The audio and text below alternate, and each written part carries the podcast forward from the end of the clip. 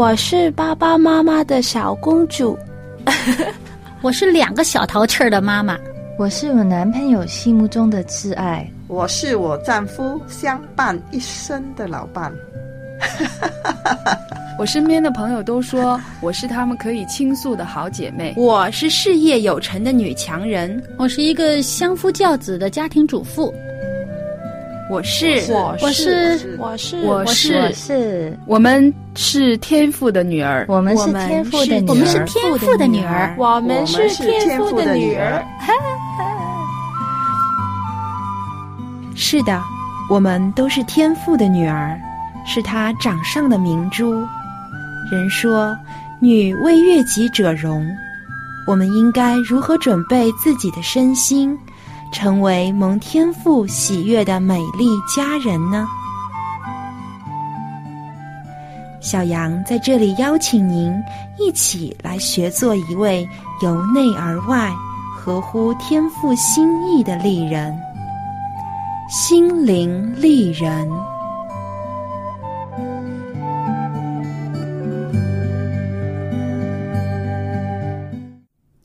亲爱的听众朋友，欢迎您收听《心灵丽人》节目，我是主持人小杨。俗话说：“夫妻床头吵架床尾和。”做夫妻的，就算感情再好，也难免会有矛盾、有争吵的时候，这也算是平常事了。甚至有人说：“小吵怡情。”夫妻偶尔小小的争吵一下。也许还能增进彼此的感情，互相更加了解亲近。但是有些夫妻吵架就如同仇人一样，互相指责、谩骂，将对方的过错如数家珍的抖落出来，而且还要翻来覆去的抱怨，彼此都想充当对方的审判官，将对方看成是十恶不赦的犯人。这样的争吵到最后不仅伤人伤己，更会导致婚姻的破裂。那么，要如何才能避免这样破坏性极强的争吵，使婚姻生活更加和谐融洽呢？也许在听完今天小杨和您分享的故事之后，您说不定就能得到一些启示。好，一起来听今天的故事。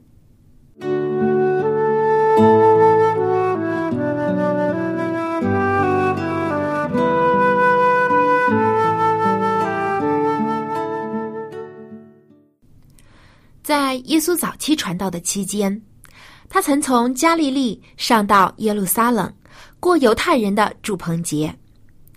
当时已经有犹太人中的法利赛人和祭司长要害耶稣，但耶稣没有惧怕这些人的迫害而停止传道的工作。他在圣殿中公开教训人，明明的讲道。耶稣要众人知道。不要只看他在世上的出身和外表，而是更应该认识到他的神性和他作为上帝儿子的身份。耶稣乃是上帝差到世间的救世主。有许多人被耶稣的话深深触动而信他，他们想，就算是基督来的时候，他所行的神迹，岂能比这个人所行的更多吗？那这人不就是基督吗？但也有法利赛人和祭司长听到耶稣的话，就更加惧怕他的威严，也更加想要杀害他。于是他们打发差役，想要捉拿耶稣。但是耶稣的教训可以深入人心，就算前去想要捉拿他的差役，也被耶稣的话所折服。他们说：“从来没有像他这样说话的。”差役也可能是出于惧怕，也可能是因为敬畏，而没有下手捉拿耶稣。祭司长和法利赛人看到逮捕耶稣的计划失败了，感到更是生气。他们指责差役也像百姓一样受了耶稣的迷惑。这时，法利赛人中有一位名叫尼各迪姆的人站了出来，为耶稣辩护。他虽然也是法利赛人，却被耶稣深深吸引。他曾深夜寻访耶稣，与他倾谈，并且受益匪浅。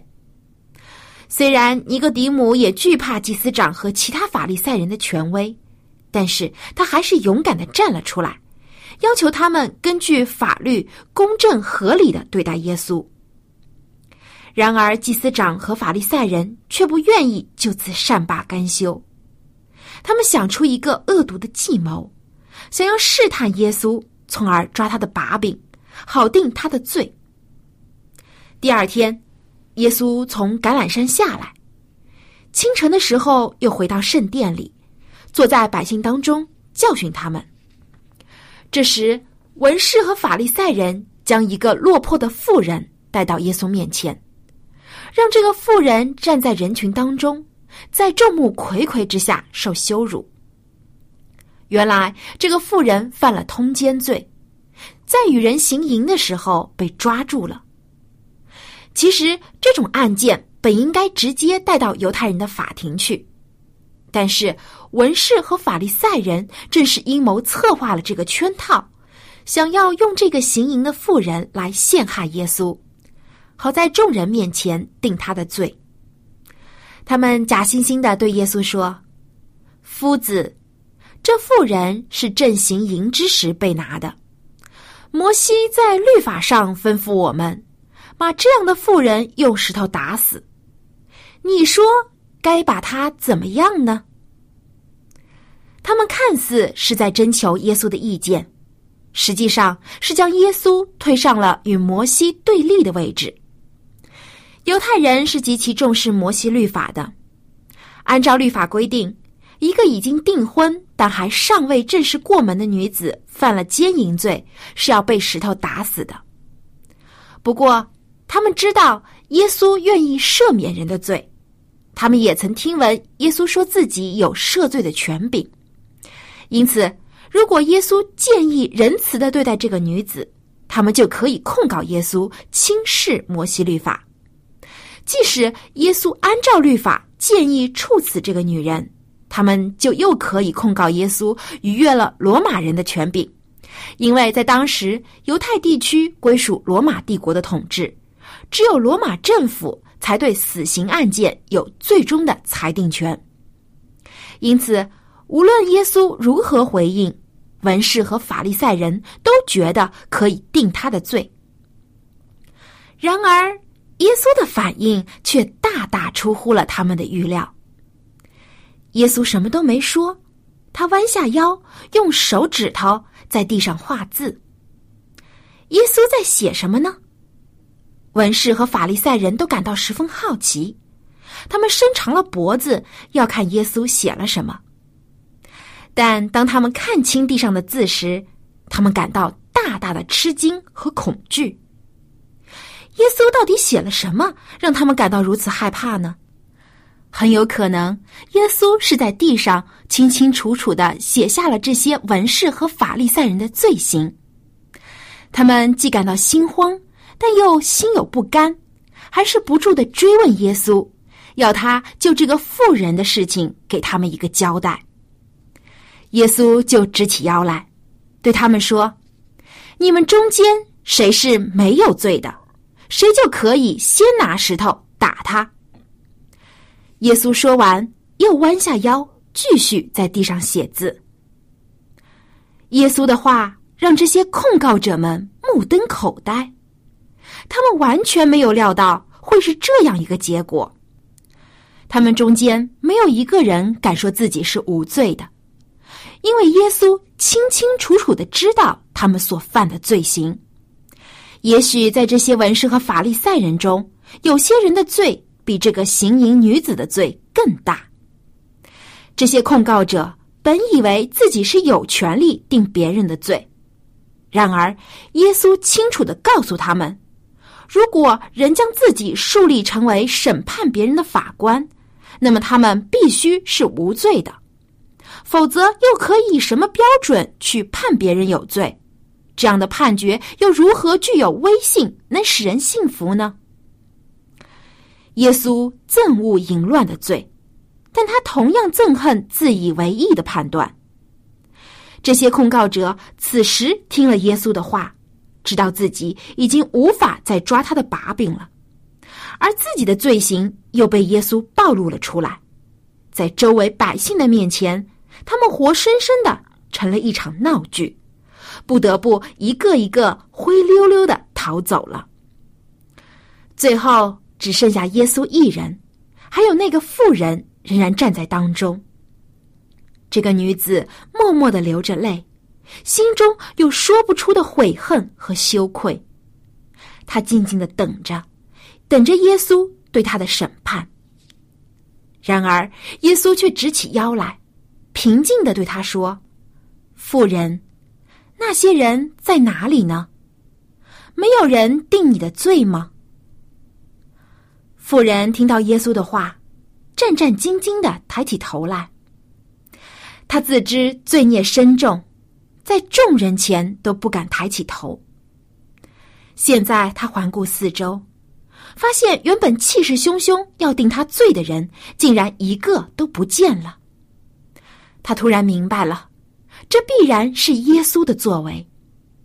他恭敬的回答耶稣说：“主啊，没有人。”耶稣对他说：“我也不定你的罪，去吧，从此不要再犯罪了。”耶稣的话带着慈爱和怜悯进入了这个女子的心，与刚才那些控告者疾言厉色的话形成了强烈的对比。耶稣向他指出，他最需要的是立刻离弃自己的罪。这个女子的确是有罪的，本应受到惩罚，但是耶稣却赦免了她，因此她自己也必须离弃罪恶，真诚恳切的悔改。耶稣的爱赦免了淫妇的罪过，并救她脱离了控告者害她的手。耶稣的爱更让她明白，若不为自己的罪深深痛悔。就无法脱离罪的捆绑，无法得到真正的自由。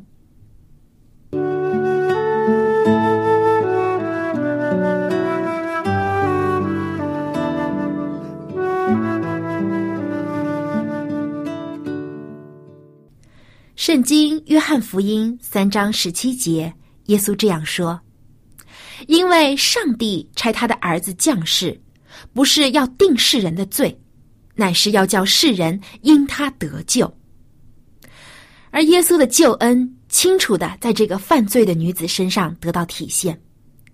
她的罪已蒙耶稣的赦免，她将来也必定痛改前非，用虔诚悔过的心过新的生活。亲爱的朋友，《圣经弥迦书》七章十八节写道：“上帝呀，有何神像你？”赦免罪孽，饶恕你产业之渔民的罪过，不永远怀怒，喜爱施恩。是的，我们的天赋是信实公义的神。当我们真心悔改自己的罪过，他必定会赦免我们的过犯，洗净我们一切的不义。他要为我们造清洁的心，使我们里面重新有正直的灵。好，下面一起来听一首诗歌，名字就叫做《他能赦免》。歌词是这样的：我哭泣没有眼泪，我倾诉没有声音，多少的愁苦谁能体会？多少的忧伤谁能安慰？想忘记又常回忆，想抛弃又难远离。日日夜夜在悔恨里，到底有谁能够将我救起？天父有恩典，他能够赦免。你若到主前，他不再纪念所有的过犯，他踏在脚下，一切的罪孽，他丢到海底。主的爱何等温馨！主应许，我真相信。石架上牺牲，我蒙怜悯。如今我得着新的生命。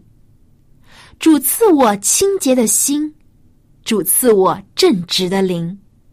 管理我一生，听主声音，我要永远与主同行。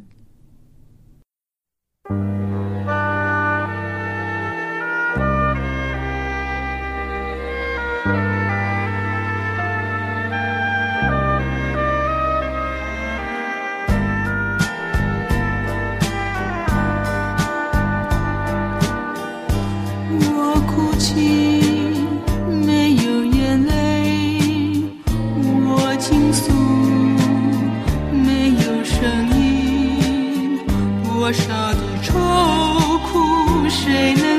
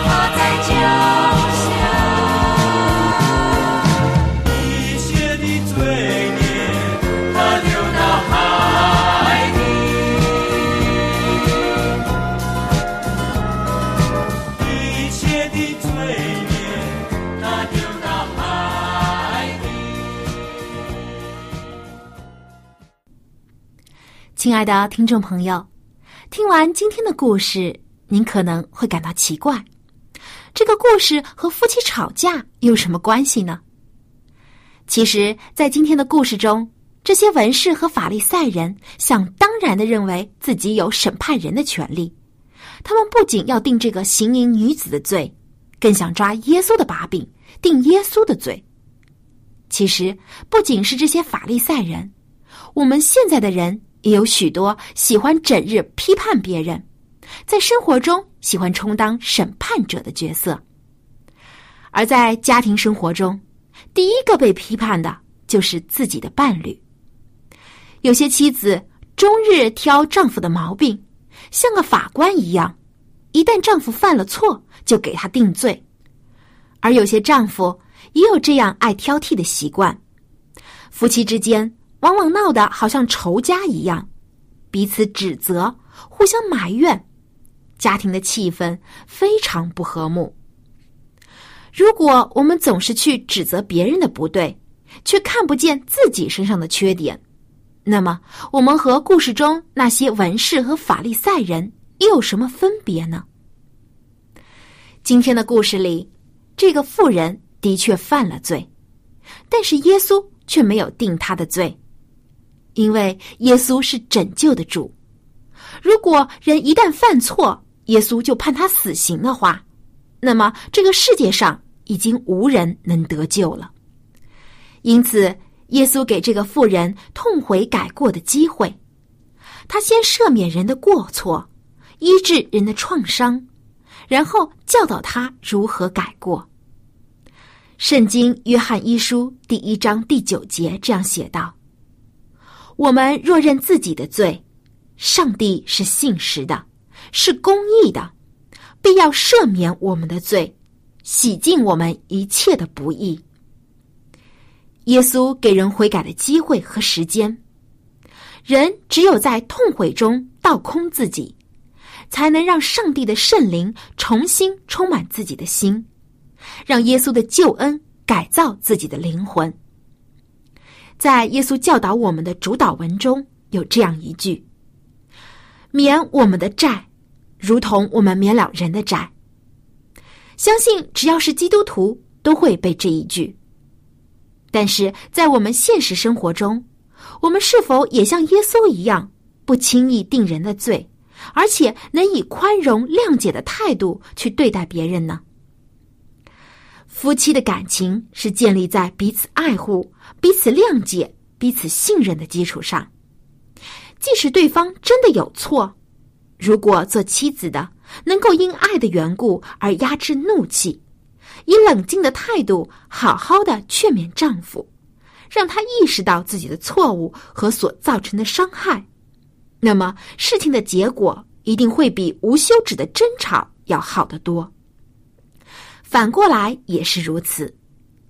而且夫妻发生矛盾，很多时候双方都有责任，并非全部都是一方的过错。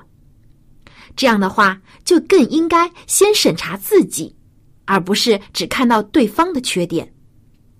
正如马太福音七章三节，耶稣说道。为什么看到你弟兄眼中有刺，却不想自己眼中有梁木呢？这句话也适用于夫妻之间。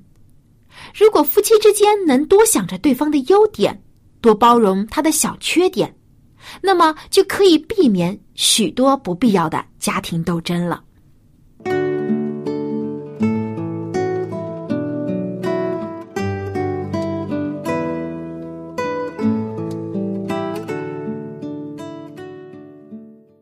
亲爱的听众朋友，最后又到了丽人心得的分享时间了。很多小朋友晚上睡觉的时候都会怕黑，所以做妈妈的都会给孩子留一盏灯，好让孩子不那么害怕。其实有些大人也有开灯睡觉的习惯，习惯开灯睡觉的也不会感到什么不适，但是事实上这是对健康不利的。医学科研人员研究证实，人经常开灯睡觉会抑制人体内褪黑激素的分泌，使人体的各种免疫功能都有所下降。而且，开灯睡觉还会大大提高患癌症的概率。人的大脑中有一种叫做松果体的内分泌器官，在晚上，当我们进入睡眠的时候，松果体就会分泌褪黑激素。这种激素一般是在夜间十一点到第二天凌晨分泌量最多，到天亮之后就停止分泌了。褪黑激素可以抑制人体交感神经的兴奋性，使我们的血压下降，心跳速度减慢，使心脏得到休息，增强机体的免疫力，消除大脑和身体的疲劳，甚至还能够杀灭癌细胞。如果您或者您的孩子经常开灯睡觉，或是熬通宵，这种褪黑激素的分泌就会受到很大的影响，所发挥的功效也会减弱，对人体的保护作用就会下降，人生病的可能性也会提高。有国外医学研究表明，经常开灯睡觉或夜间在灯下活动的人，他们的癌症发生率比正常人高出两。因此，为了您和孩子的健康，睡觉时请尽量熄灯。